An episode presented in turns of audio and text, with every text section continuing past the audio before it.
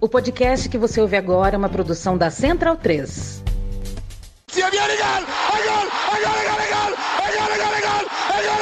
Parte Pirlo! Sì! Sì! Sì! Che vittoria! Che vittoria del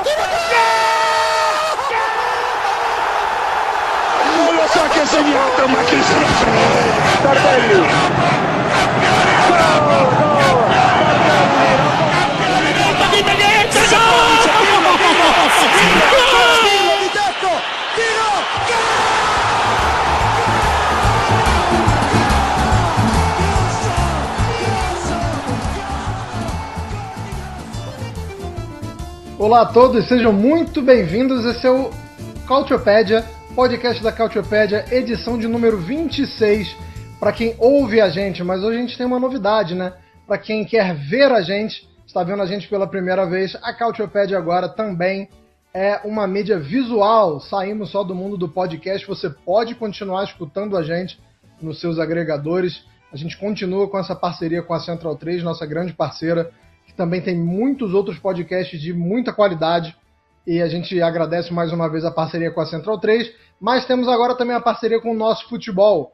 Não que valha muito a pena olhar para essa minha latinha aqui, mas agora você também pode ver o podcast da Cautiopédia, graças a essa parceria com o nosso futebol aí, que a gente espera que renda muitos frutos e que dure bastante, que seja longa. Ouça a gente como podcast ou veja a Cautiopédia aqui como um podcast, como um videocast agora, como você preferir. A gente está agora em, em várias mídias diferentes. E o podcast de número 26, episódio de número 26, vem trazendo é, como as equipes italianas foram na Liga dos Campeões e nas outras competições europeias. A gente vai falar sobre a boa largada da Inter, de Milão, confronto contra o Atlético de Madrid começando aí com uma vitória. A gente também vai falar sobre o empate do Napoli com o Barcelona. Quero saber se foi um bom empate, se não foi, se é para comemorar, se não é, se dá para ter esperança, se não dá. E a gente vai falar também sobre a Europa League, já que duas equipes italianas se classificaram. O Milan passou bem, teve um grande primeiro jogo, então dá para dizer que, que passou bem. E a Roma só passou. A Roma passou com a água por aqui, com a água pelo pescoço, mas o que importa é que passou. Então a Itália com dois representantes aí na, na, na continuidade da Europa League. A gente também vai falar um pouquinho sobre o Bolonha, tá? Só para não falar que a gente não vai falar de Série A, para falar assim, pô, mas isso aí é, é programa europeu ou é programa da Cautiopédia? Vamos falar também de Série A. E quando a gente fala da Série A, a gente vai falar desse Bolonha que tem dado muita esperança para quem quer ver novidades em competições europeias, né? A gente vê algumas ligas aí mandando times diferentes para competições europeias. Talvez a Itália mande um, talvez o Bolonha consiga chegar lá na próxima edição da Liga dos Campeões. Veremos, mas até lá a gente vai analisando o que o time do Thiago Mota vem fazendo até aqui. É claro que eu não estou sozinho nessa, estou com meus fiéis escudeiros vou começar jogando a bola para Caio Bittencourt. Bom dia, boa tarde, boa noite, Caio. Pode começar com seu destaque inicial. Olá a todos. É uma boa notícia esse bom desempenho italiano na, nas Copas Europeias, porque quem sabe pode vir uma vaga extra por conta de ser um dos dois melhores desempenhos nacionais em competições europeias. Vamos ver o que vai acontecer agora com, com todo mundo classificado na, na Europa League e na Conference League. Teremos é, em breve é, conhecerão seus adversários, mas à à medida em que isso for acontecendo, iremos comentar por aqui. E eu já faço as contas se a Itália chegar em primeiro ou em segundo, porque me interessa bastante a questão da quinta vaga no campeonato e clubisticamente me interessa mais que o oitavo colocado possa ir para a Conference League. Quem sabe eu possa ver o Napoli jogando a Conference League, porque dependendo do futebol, é difícil. É difícil. Caio que comemorou mas... o título da Série A na temporada Como passada. Como o Napoli é um dos assuntos, vamos, vamos em frente. Vamos em frente. Daqui a pouco você fala um pouco mais sobre isso. Bom dia, boa tarde, boa noite, Nelson. Pode dar seu destaque inicial também. Bem-vindo. Bom dia, boa tarde, boa noite. É, né, a gente teve uma semana de altos e baixos né, na, nas competições europeias por parte dos times italianos. Né? Acho que a Inter foi o destaque, né, a gente vai se aprofundar daqui a pouco sobre isso. É, a Roma teve seus momentos, mas também passou no sufoco.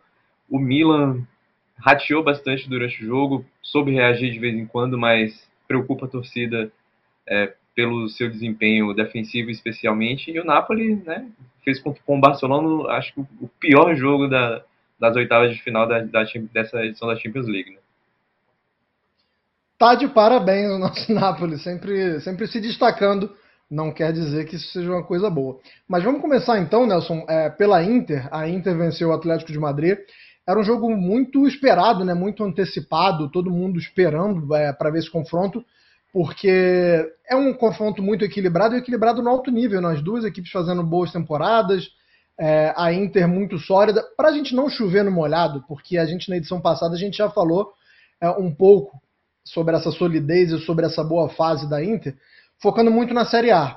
É, mas acho que gente, dá para a gente trazer um pouco também é, sobre o que essa Inter vem apresentando na Liga dos Campeões, mas eu queria fazer um recorte especial para você, que você falasse é, especificamente do confronto contra o Atlético, mas é, se aprofundasse um pouco mais de como sofreu pouco a Inter. É, o, eu, não, eu, não, lembro agora, não tenho os números também de quantas defesas o Sommer fez, mas se eu não me engano, é, é, se ele fez uma, foi muito, porque eu, eu, lembro que até os 60 minutos de jogo, mais ou menos, é, o Atlético não tinha nenhum remate a gol ainda.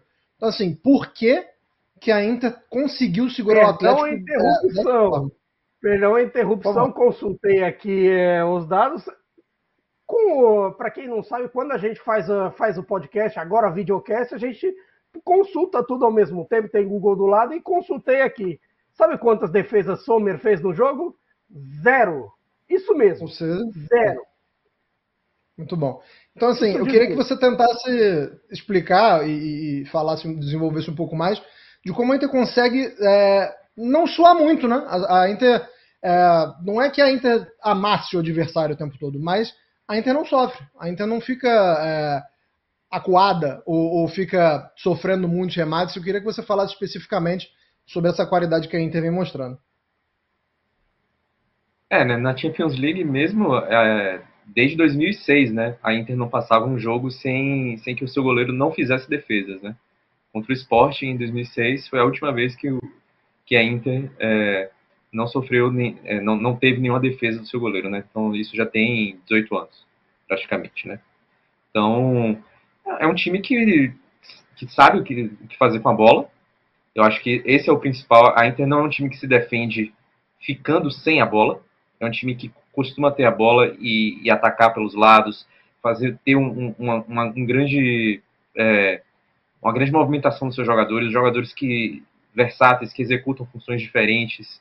É, tem um momento do jogo, por exemplo, que você vê uma construção é, de uma saída de bola que você tem os três zagueiros atuando como meio-campistas. Então, a fase ofensiva serve também para a Inter se defender. É né? um time que consegue manter a bola e consegue ocupar bem os espaços, nem sempre com as, os jogadores em suas posições é, originais. Então, acho que isso faz muita diferença. Quando não tem a bola, o momento sem a bola, é um time que sabe o que fazer. Se ela sabe ocupar os espaços, até de forma é, heterodoxa, né, diferente, quando está com a bola, a mesma coisa acontece quando está sem. Então, assim, o Inzaghi ele era muito criticado inicialmente por, por não conseguir, é, às vezes, fazer com que a, a Inter tivesse é, não vou dizer um padrão de jogo, mas não conseguisse ter é, solidez ao longo de uma das partidas. E essa Inter consegue ter. Eu acho que isso faz muita diferença. É um time que tem muita confiança nos seus próprios meios. Então você vê que é um time que, que consegue jogar de forma é, de forma muito sincrônica, né? Um time que sabe o que está fazendo. Então eu acho que esse é o principal ponto. É, você viu, por exemplo, contra o Atlético, a Inter não teve o Acerbi, jogou o Devray.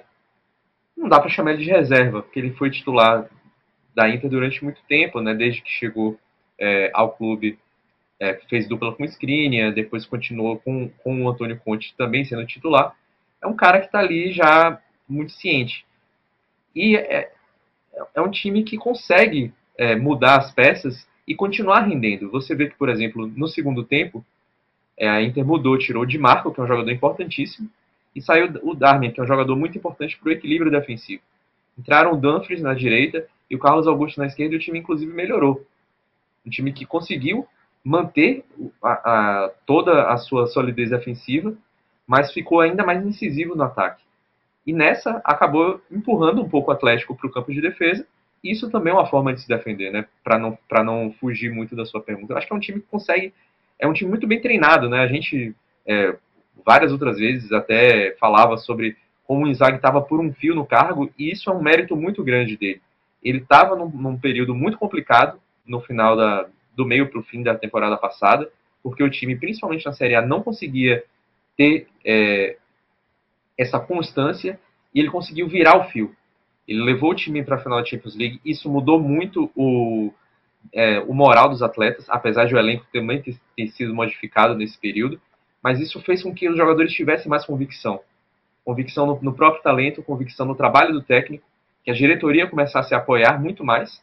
A diretoria naquele momento apoiou muita, grande parte da torcida da Inter queria que o, que o Isaac fosse demitido, porque acreditava que, primeiro, o Scudetto de 2021-22, que ficou com o Milan, foi uma chance perdida de chegar à vigésima estrela, ou desculpa, ao vigésimo Scudetto, que seria a segunda estrela na, na, na camisa, sobre, sobre o escudo, e que também, no, no, no, campeonato que o Napoli venceu, que o time deveria ter sido mais competitivo.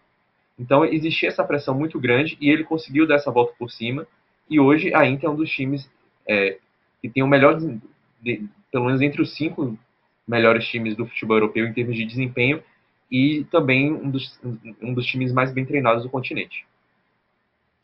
E Caio, é, só, só reforçando que o Nelson falou de que realmente quem entrou, entrou muito bem no jogo contra o Atlético de Madrid. É, embora o Arnautovic tenha perdido um gol que difícil ele de explicar, né? durante o jogo é, os comentários sobre o Arnautovic mudaram muito. Primeiro foi xingado e depois muito celebrado. Mas eu queria que você tentasse projetar um pouco do jogo da volta é, pela seguinte razão. Depois que a Inter faz o gol, o Atlético tenta sair um pouco mais. Até fiquei um pouco surpreso. Achei que o Atlético não mudaria sua postura, até porque perder por 1 a 0 fora de casa não seria nenhum grande problema numa eliminatória. Mas o Atlético tenta sair. E aí a gente vê uma Inter que vai muito rápido da defesa para o ataque, né? tem uma transição muito rápida, seja com lançamento, seja com condução. É, e, e, sempre com muita gente. Eu queria que você falasse se isso, essa pequena fatia do jogo, esse finalzinho do jogo, já dá uma esperança ainda maior para essa classificação, porque muito provavelmente o Atlético vai para cima, é, tem que ir para cima, né? E a Inter mostrou que se o Atlético for, vai ter, vai ter uma, uma, uma sarna para se coçar aí, porque a Inter é muito rápida na transição, né, cara?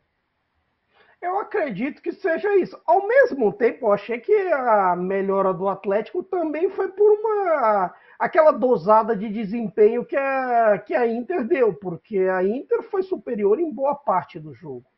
Ela se construiu com, com uma partida muito boa dos seus meio-campistas. Tudo bem, não é o suficiente para o Charanoglu chegar e dizer que eu sou o melhor redista do mundo. Calma também, Charanoglu mas realmente tem, tem jogado um futebol para tal. O Barella não foi, é, foi o melhor em campo para as estatísticas de mais de um, de um meio de análise. Não foi à toa, porque ele participou muito do jogo. Lautaro participou bem do jogo também. Turra, enquanto esteve, não foi mal. O Arnautovic, essa montanha russa de desempenho. Se vê até na própria Série A, quando ele entra, que às vezes tem uma certa dificuldade com os gols, não é um super sub que, que costuma guardar com tanta facilidade. Mas eu acho que à medida que essa dosagem de desempenho do, do elenco, e até mesmo pensando na maneira com que o time tem dosado a própria disputa campeonato e Champions League, eu acho que vem melhor preparada em relação ao Atlético, que nos últimos tempos tem uma disputa de G4 para se garantir no fim das contas na liga e uma Copa do Rei com o sonho de um título que não vem há muito tempo pro Atlético, que a Copa do Rei o Atlético não ganha desde aquela fatídica final com o Real Madrid em 12 13.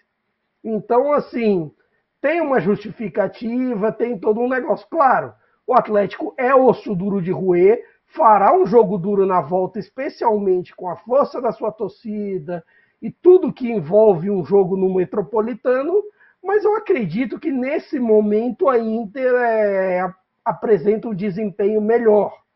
E o exemplo dessa figura é claro.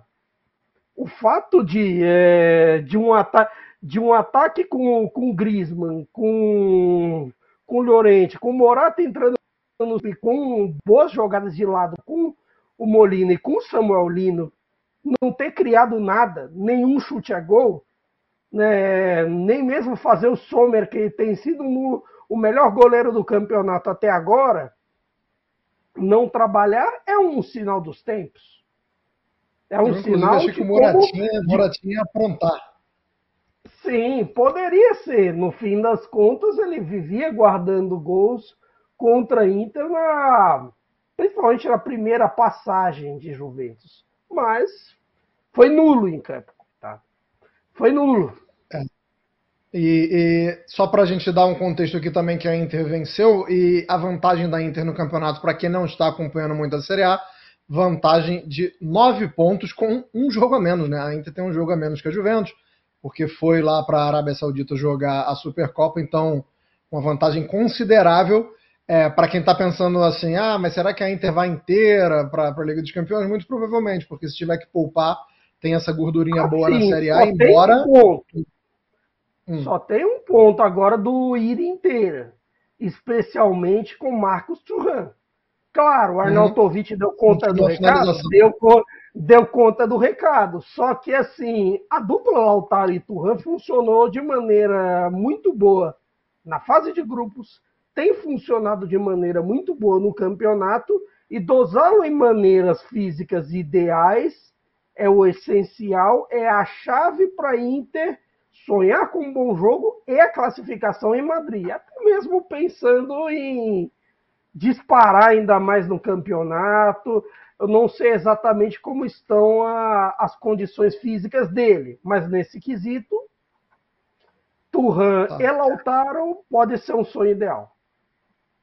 É, e, e a, a, Inter que vem muito bem na Itália e também contando aí com a Juventus que não vence a quatro rodadas. Mas não vamos falar de Juventus hoje. Hoje Juventus não tem vez, porque quando falarmos da Série A vai ser para falarmos sobre o Napoli, que é o nosso próximo assunto, e também para falar um pouco sobre o Bolonha. O Napoli, Caio Bittencourt, vou continuar com você. O Napoli empatou com o Barcelona, teve aquele golzinho do, do no, no final do jogo, nem tanto no final assim, mas digamos assim, na reta final do jogo.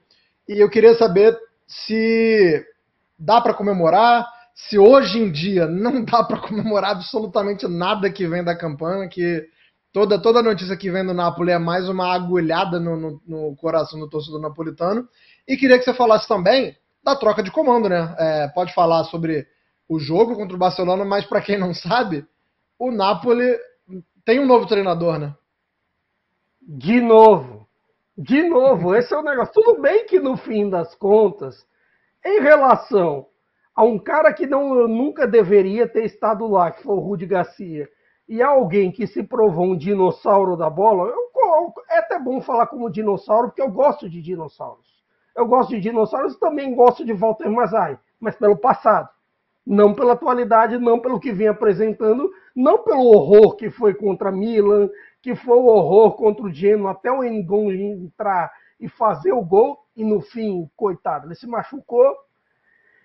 E assim, essa tentativa do Calzona era, sobretudo, uma tentativa de se reconciliar com o passado, de reconciliar com as ideias do Sarri, com as ideias do Spalletti, e assim, tentar também uma relação positiva de quem já era auxiliar, positiva de quem treina robótica na seleção, positiva de quem treina Hamsik, que inclusive foi cogitado para ser o auxiliar técnico do Napoli. Por hora ele negou, vai ficar só sendo auxiliar técnico da Eslováquia na Euro. Mas assim, a notícia foi até comemorada. Mas estava lá porque... também, né? Estava lá no Diego Armando Maradona, no jogo contra o Barcelona. Estava lá também, porque, assim, segundo ele, esse jogo não dava para perder. Coitado. É, merecia o um melhor jogo das duas partes. Dava. Mas dava para perder, sim. Olha, dava para perder. Talvez, assim. é um jogo europeu, Champions League e tudo mais, mas Rancic você talvez tenha, tivesse outra coisa para fazer. Dito isso, também uma, teve uma boa notícia que foi a volta do preparador físico do Francesco Sinatti, que foi o cara que comandou a preparação física tão elogiada quando o Napoli ganhou o campeonato italiano de 22-23. Aí saiu, trocou por um açougueiro que vive junto com o Rudi Garcia. Graças a Deus eu não lembro mais o nome, nem faço questão. Mas dito isso, o, o, o porém desse jogo é à medida que você faz um planejamento para a Liga dos Campeões, para a temporada, você faz um planejamento no seu treinador, você pensa no time que tem de ideal, você pensa em formas para bater o adversário, porque esse sorteio foi em dezembro. Parece que De Laurentiis, esse pessoal não lembra, mas foi em dezembro. E assim, já podia, podia se projetar de formas para bater o Barcelona, de formas para competir, pelo menos. O problema é que o Napoli não competiu na maior parte do tempo.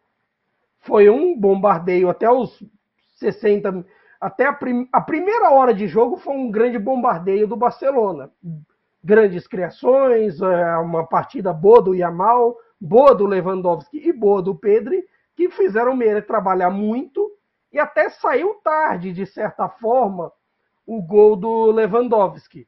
O problema, o problema do Napoli é o mesmo do Mazzarri, é o mesmo do Garcia e virou o mesmo com, com o Calzone inicialmente. Por quê? Justamente pela falta de um homem criador. Tá certo que, por exemplo, o Zilinski, quando entra e quando entrou nos últimos jogos com o Mazzarri, aí ele já não estava querendo mais nada com a vida e até por conta disso ele saiu excluído dessa, das inscrições da Champions League. Mas se você sabe que, fal que falta o seu meio-campista principal, por que vender o outro tão facilmente como foi o Elmas? É uma questão. Porque você apostou tudo em alguém que fisicamente está voltando de um caso de malária, como é o Cauré. Aí, no fim das contas, acontece o mesmo que foi a ruína de vários jogos do Napoli nessa temporada. Colocaram o Cajus, um meia defensivo, para armar o jogo. Não é por coincidência que até os 70 minutos o Napoli sequer tinha chutado a gol.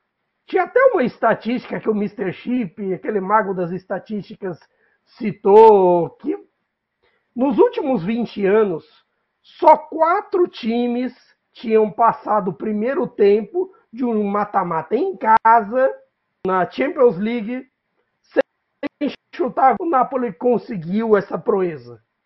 E vamos, e vamos combinar, se não fosse o gol achado do Osimen, achado pelo Anguissa, que não vinha fazendo uma boa partida até o segundo tempo, e achado pela entrada do Lindstrom, que foi um acerto do, do Calzona quando ele substitui corajosamente o Varatskelia pelo Lindstrom, talvez é, já poderíamos dar até como eliminatória morta porque o Napoli não se criou para cima do Barcelona e não criou. Um time que cria tão pouco, que finaliza tão pouco, não tem condições de competir. Mas aí você entra na outra questão do problema da falta de planejamento. Se você queria o Calzona, se você queria trazer de volta essas ideias, por que você resolve fazer isso num espaço de três, de quatro dias entre um jogo e outro. Que o Napoli jogou com o Genoa no sábado, o, é, o papo de Calzona começou a pipocar no domingo, e aí ele foi demitido na segunda à noite. E mesmo assim, tipo, com a bagunça que a comunicação do Napoli foi, foi demitido via imprensa, soube pela imprensa pelas palavras do De Laurentiis. Quer dizer, é uma bagunça, virou uma bagunça, um negócio sem critério nenhum. E aí você pergunta: o que, que você espera de uma situação assim? O que você espera de um treinador que chegou a 48, 24 horas, que só deu uma unidade de treino para esses atletas? Vou tentar é focar um pouco mais no, é no, que vem, então, cara. Vou, vou jogar para o Nelson é, pelo é seguinte. É difícil. Não, exatamente. A gente não sabe muito bem é, o que ele vai tentar implementar, o que, que ele vai tentar mudar nesse time, o que, que vai ser mantido, qual vai ser a, reação, a recepção dos jogadores, é, como, como é que está o ambiente, se a, a bagunça da, tira, da, diretoria influencia no campo. Mas, Nelson, é, o Napoli é evidente, é lógico, que o Napoli vai para o jogo contra o Barcelona querendo se classificar. Ninguém vai. É, não dá para morrer de véspera, né? Vai tentar lutar, embora é, com, com, tantos problemas como a gente acabou de citar, tem que ir lá e tentar alguma coisa. É, eu queria que você falasse um pouco do restante da temporada, não só da Liga dos Campeões, porque assim. Se o Napoli passa, beleza, milagre, bota a mão pro céu, é, agradece a ação Maradona e, e, e, vai em frente.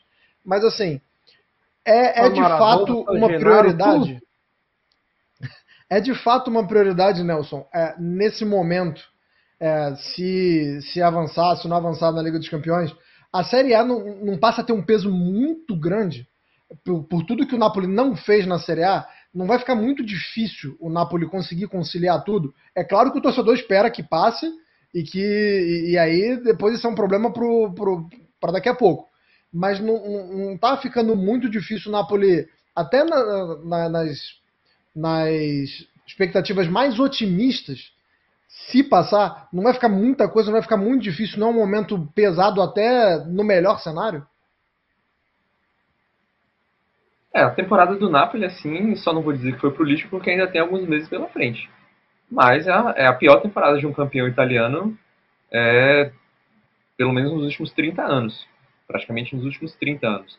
Desde que o Milan do Capello foi campeão é, no, no, meio da década de 90 e houve a substituição é, pelo Tabares, é, que o Milan fez um péssimo campeonato, até o saque, até, até uma coisa que remete até um pouco ao que o Napoli fez nessa temporada, né, de trazer um nome antigo, é, de que já tinha tido um passado é, glorioso no clube, é, de volta para tentar chegar lá, é, o Napoli fez uma. É, o Milan daquela temporada foi muito mal, né? Então, o Napoli, dessa vez, vai pelo mesmo caminho. Então, a Champions League acaba sendo um, um, a classificação, pelo menos as quartas de final, acaba sendo uma.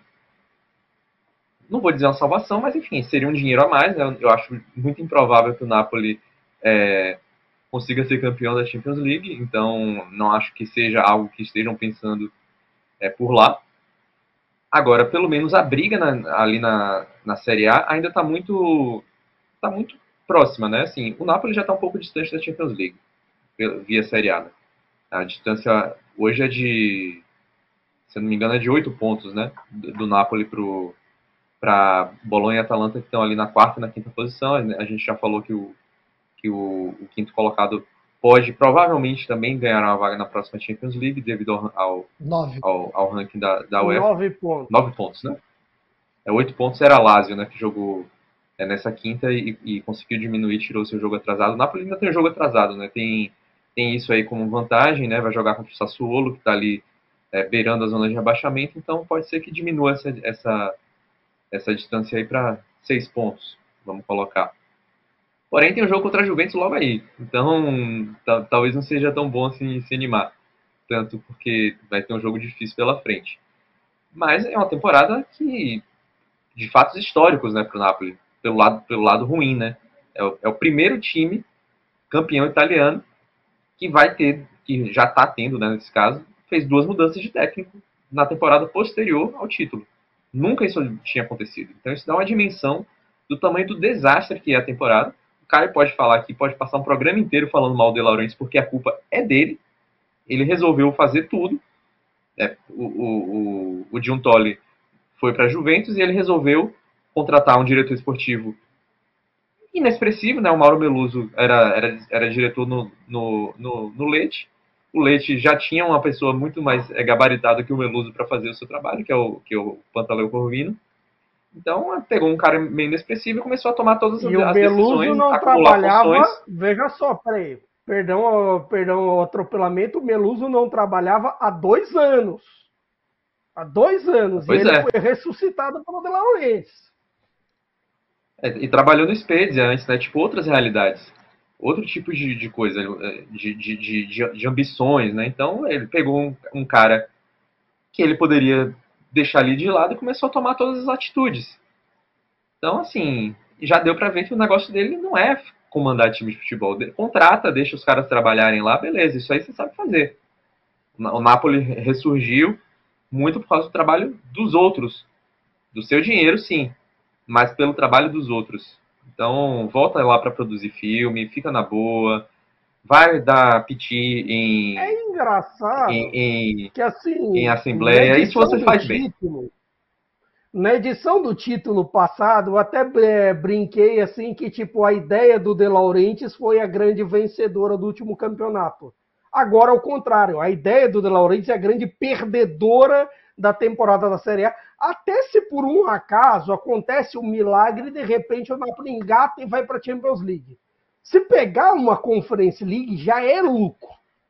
Embora, assim, é, os, os, italianos às vezes pensam tão, é, tão negativamente com a Conference League que eu vejo alguns torcedores de grandes clubes assim, do próprio Napoli, até no, nos papos diários, torcerem o nariz, dizendo que não, eu prefiro ficar fora das Copas do que jogar Conference League. Até, por exemplo, para não dar dinheiro para o De Laurentiis. E o engraçado é, não é que o Napoli está sem dinheiro. O Napoli teve o maior lucro da Itália na temporada passada, no balanço passado.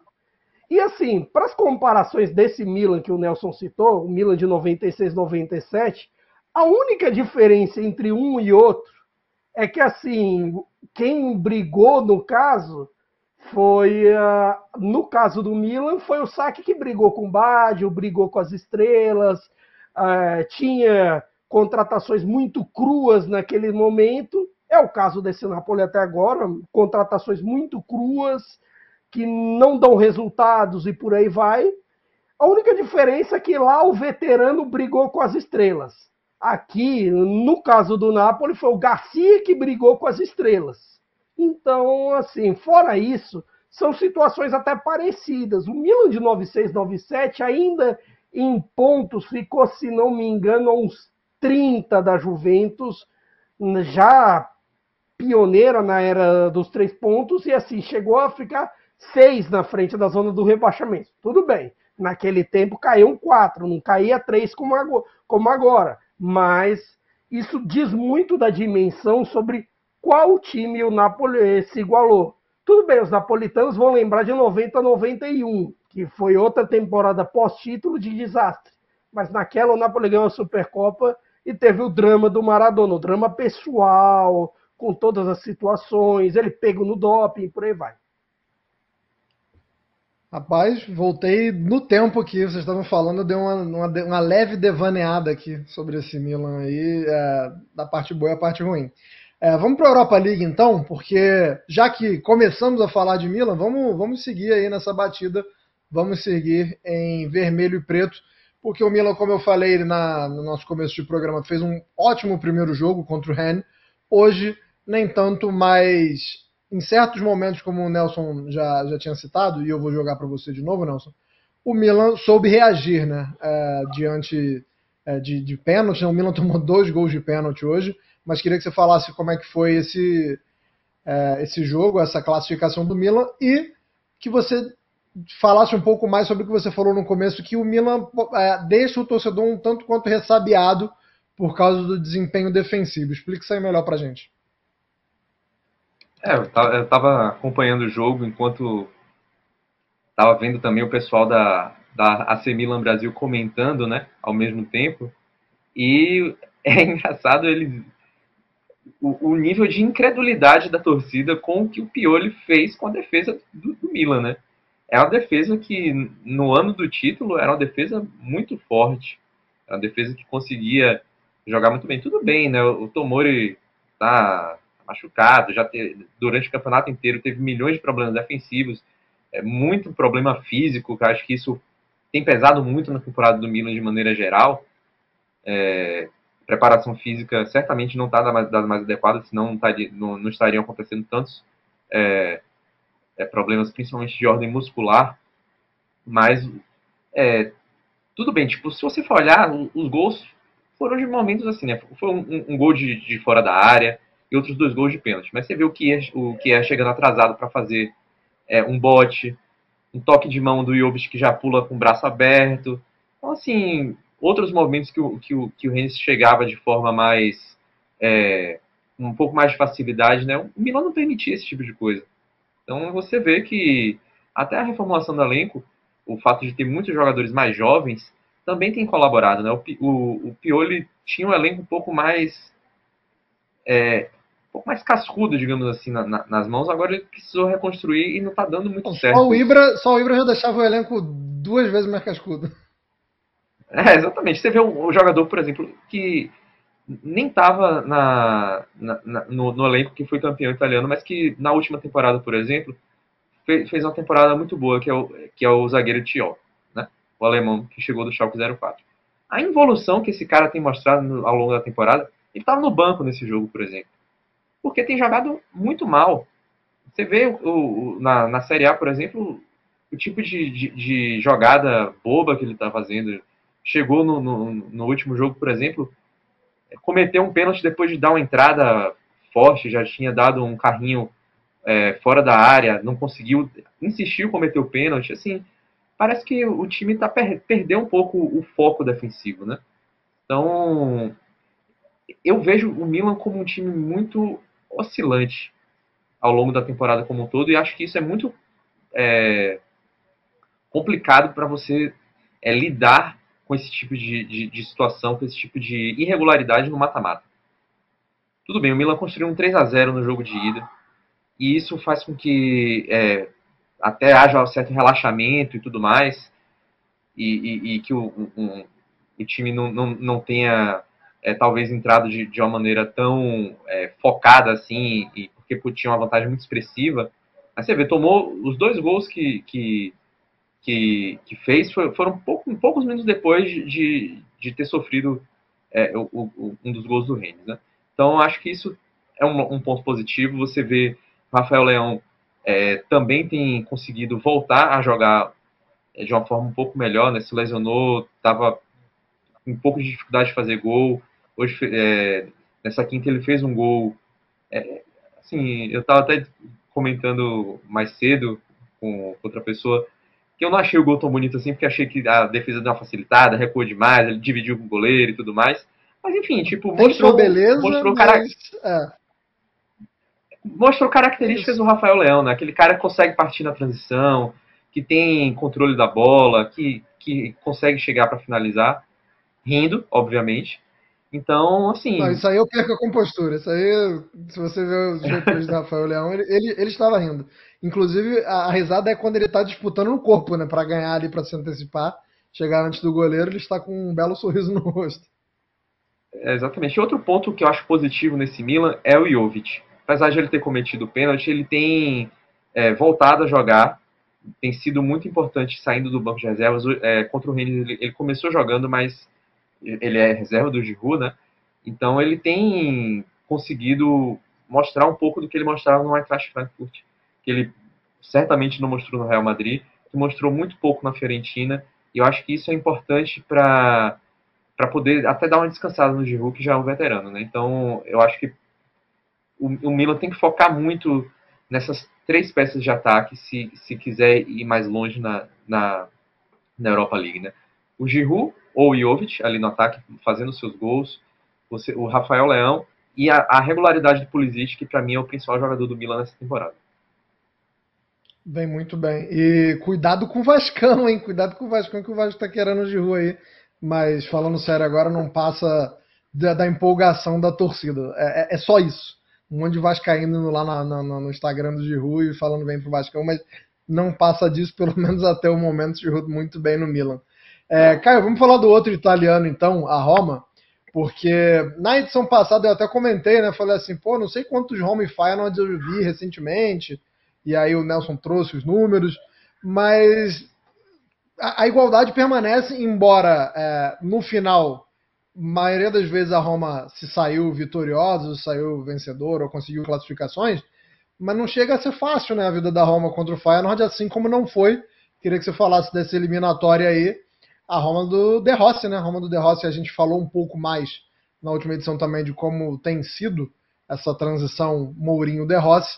Queria que você falasse como é que foi o jogo de hoje e se dá para ver também né, nesse jogo de hoje é, diferenças é, entre, entre De Rossi e Mourinho, entre os times comandados por De Rossi e Mourinho. Diferenças, eu, eu, acredito que já, já tem uma muito clara, que é o fator, do, fator tático. Afinal de contas, quando que Mourinho iria com uma linha de quatro num, num jogo tão competitivo como foi esse diante do Feyenoord? Com pontas rápidos, com jogadores da qualidade de, de um Stengs, de um, de um Igor Paixão, com a qualidade do Jimenez, que o cara faz gol até sem querer. Deu, deu um azar a defesa da Roma, é verdade, mas o cara faz gol até sem querer. Então, assim, o Mourinho não, não tentaria por essa via. Inclusive, ele ganhou jogos contra o Final do mesmo Arne Slot no, por meio do seu sistema de três zagueiros, por meio de, do 3-5-2. E dessa vez, talvez foi um jogo um pouco mais equilibrado. Talvez a Roma não martelou tanto no ataque quanto se esperava que seria. Mas ao mesmo tempo, o Feyenoord não criou tanto quanto se imaginava, nem mesmo em momentos em que o Feyenoord passou a ter mais a bola. Principalmente a partir dali da segunda metade do segundo tempo, a prorrogação, achei que o Feyenoord foi melhor, mas pouquíssimo efetivo. E achei que a, que a partida de alguns nomes é, ofensivos foi um pouco abaixo. Por exemplo, a do Lukaku foi muito abaixo. Gols que ele, em seus melhores momentos, não costuma perder. Para além do gol, Pellegrini, quando esteve em campo, fez uma partida boa. A entrada do Awar talvez deu uma mudada nas coisas, mas não melhorou tanto a Roma ofensivamente, a meu ver. E acredito que, que Zalewski e Baldanzi, nessa nova função para o Zalewski como ponta, não, não criaram tanto. Que deve ser o que? A quarta, ter... quarta ou quinta função já que dão por ele na Roma, mais ou menos? Exatamente, porque já é uma função nova, porque ele já fez ala, ele já fez lateral, ele já jogou por dentro pelo meio, aí terminou o jogo de ponta. Vamos ver se é uma experiência que o De Rossi vai se, vai se manter. Eu gostei dele ter dado chance para o Baldanzi também. O Baldanzi é uma jovem promessa, é um conceito interessante, de repente pode criar algo legal, mas acho que nesse jogo já, uh, ainda não foi o caso.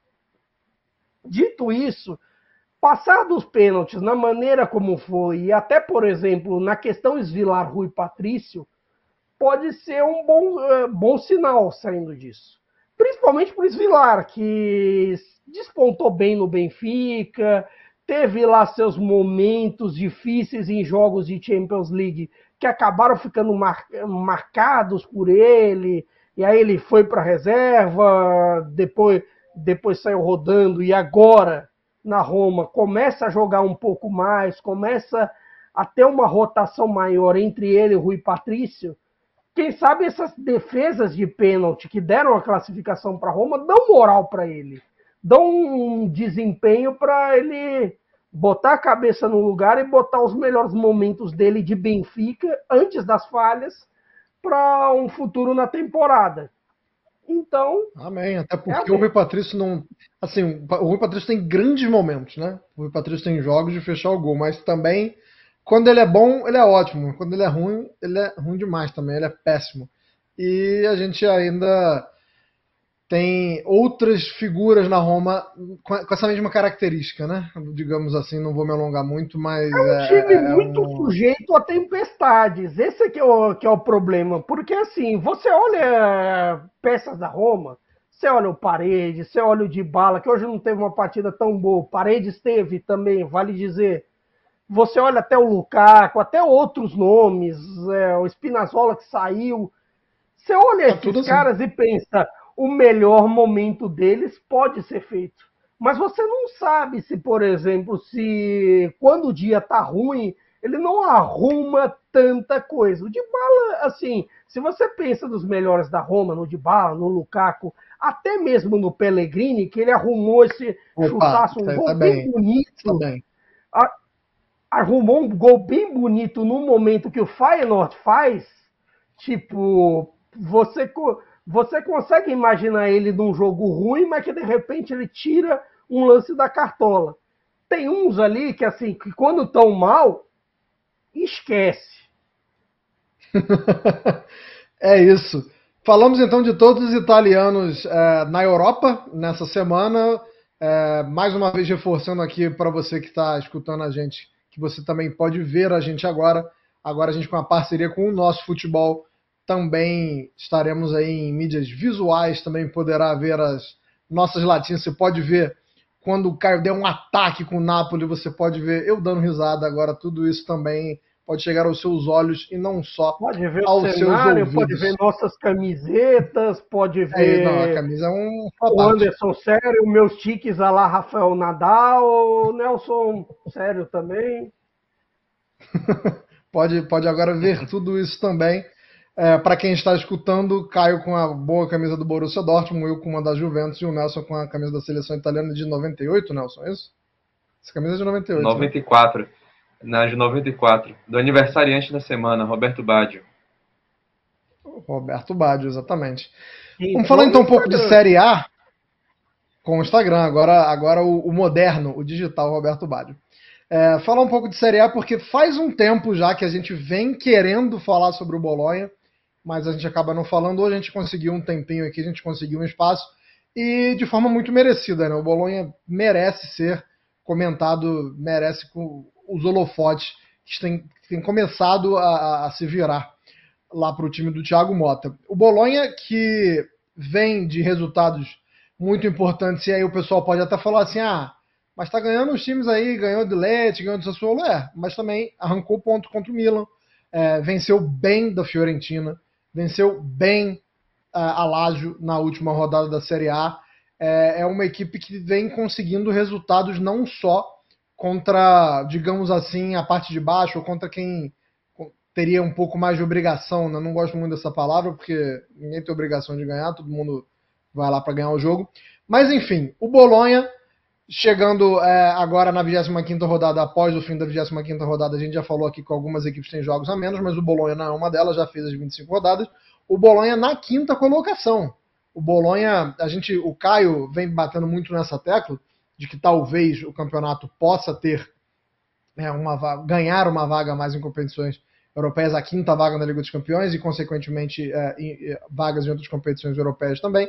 O Bolonha hoje é quem ocuparia essa possível, essa esperada quinta vaga. A gente ainda não sabe como vai ser, mas é, com, com o desempenho é, bom das equipes italianas em competições europeias, a gente espera que venha essa vaga para o campeonato italiano e o Bolonha seria responsável por isso. Nelson Oliveira, fala um pouco do Bolonha.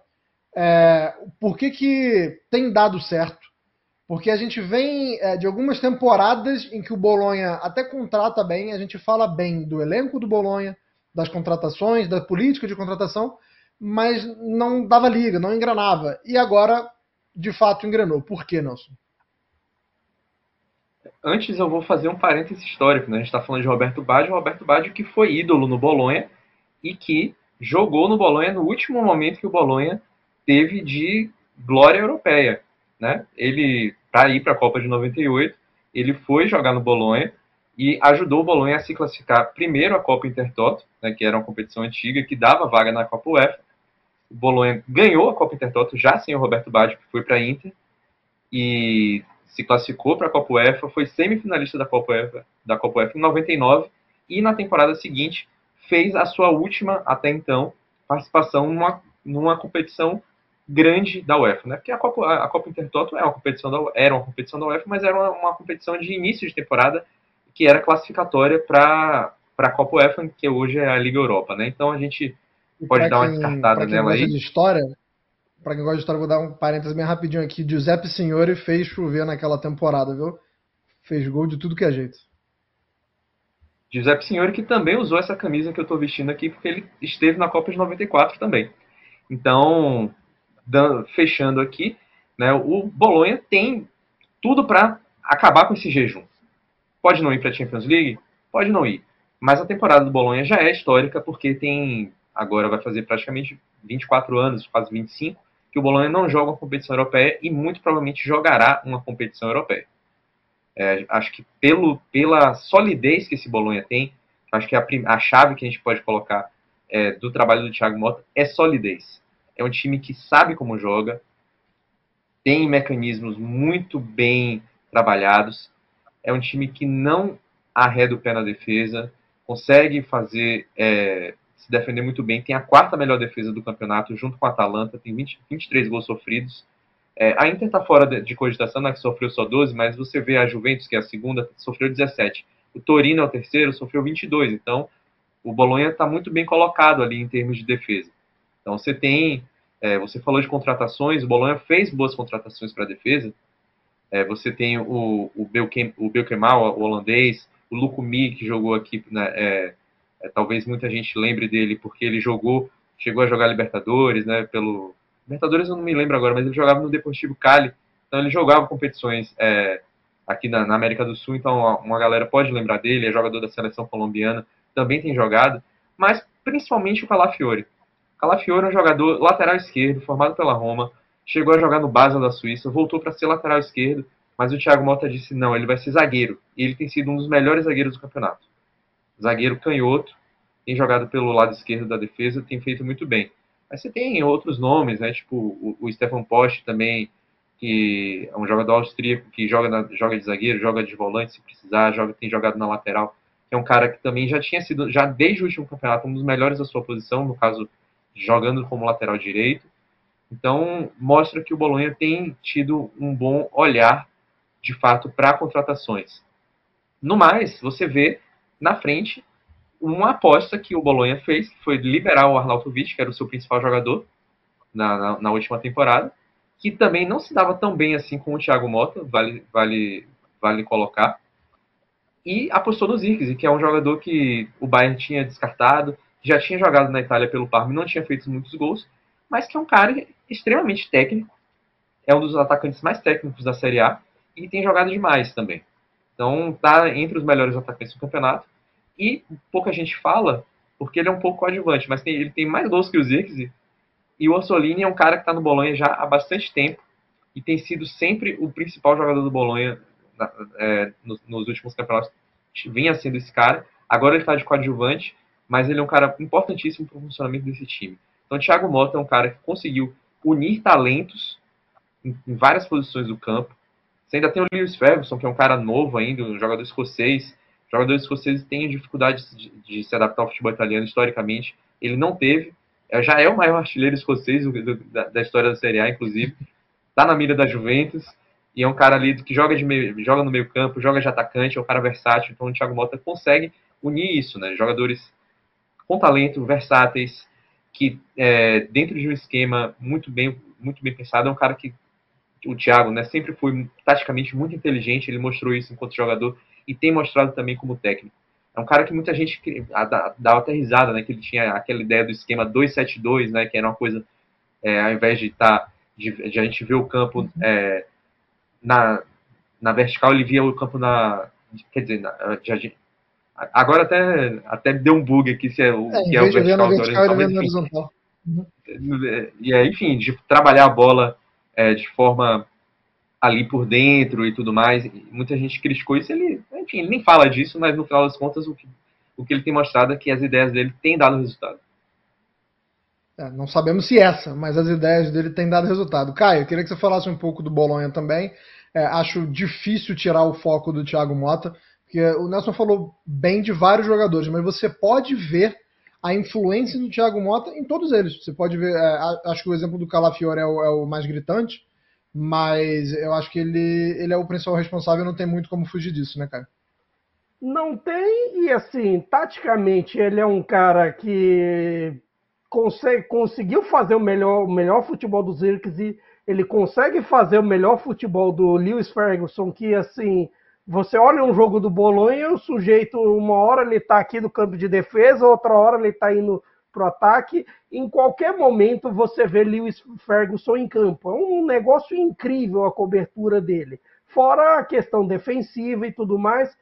Mas eu acho que o principal fator desse aspecto da construção desse Bolonha é a multiculturalidade e a, e a juventude, que nesse, aspe nesse aspecto também é um bom sinal para o Thiago Mota, por dosar uma equipe que tem uma média de idade tão baixa, a menor da Série A, de 24,8 anos em média, e, e, é composta mais ou menos por assim dos que costumam jogar ali entre rotações 18 jogadores estrangeiros de 15 nações diferentes.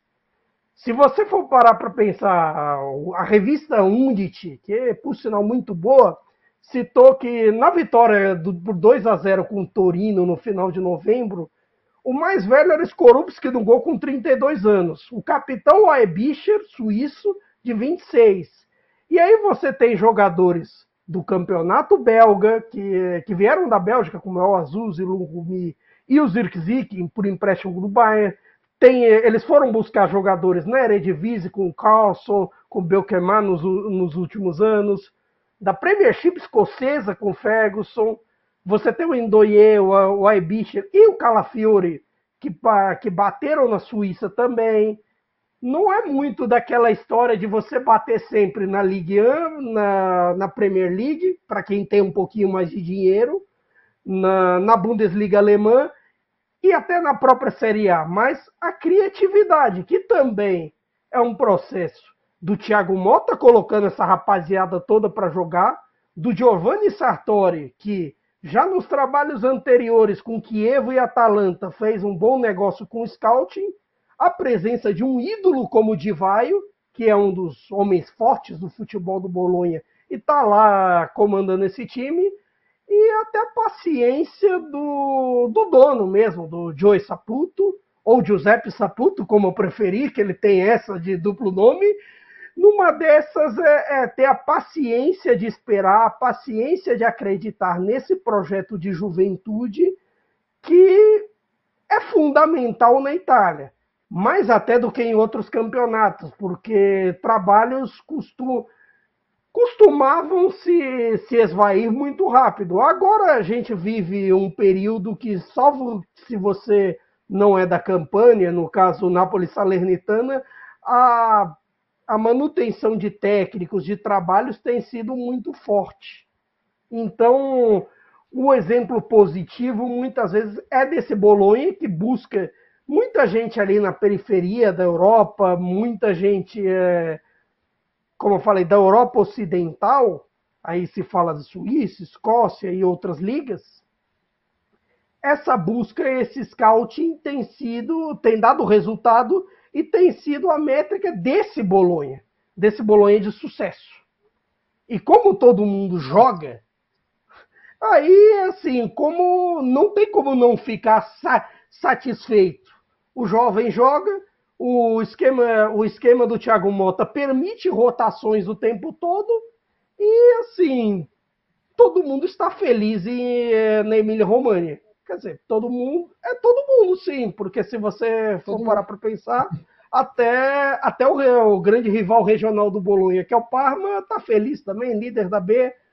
Só a Fiorentina que não ficou feliz em perder o clássico para o Bolonha. Talvez dando uma quedinha ali, abre o olho. Mas a Fiorentina vem, vem de bons anos também, dá para falar. Não, tá, não está tão feliz agora, mas não, também não, não tem muito não do que tá, reclamar. E, é sim, tá viva a Fiorentina e tem uma Conference League, mas às vezes ela me é meio estranha, confesso. Muito obrigado a todo mundo que escutou e que assistiu a gente até aqui. A gente vai ficando por aqui na edição de número 26. Eu não tinha parado para pensar, que você falou da multiculturalidade do, do Bolonha é, com um dono canadense, acho que não, não, deve ser por acaso, não. Eu ainda não tinha parado para pensar nessa... É o mesmo dono do Montreal Impact, vale dizer. Exatamente.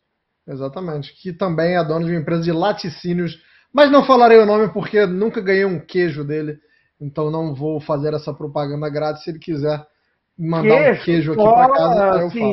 Se você mandar queijo suíço, queijo italiano, Queijo Mineiro, quiser mandar cada um nas suas nas três casas aqui, passamos o endereço.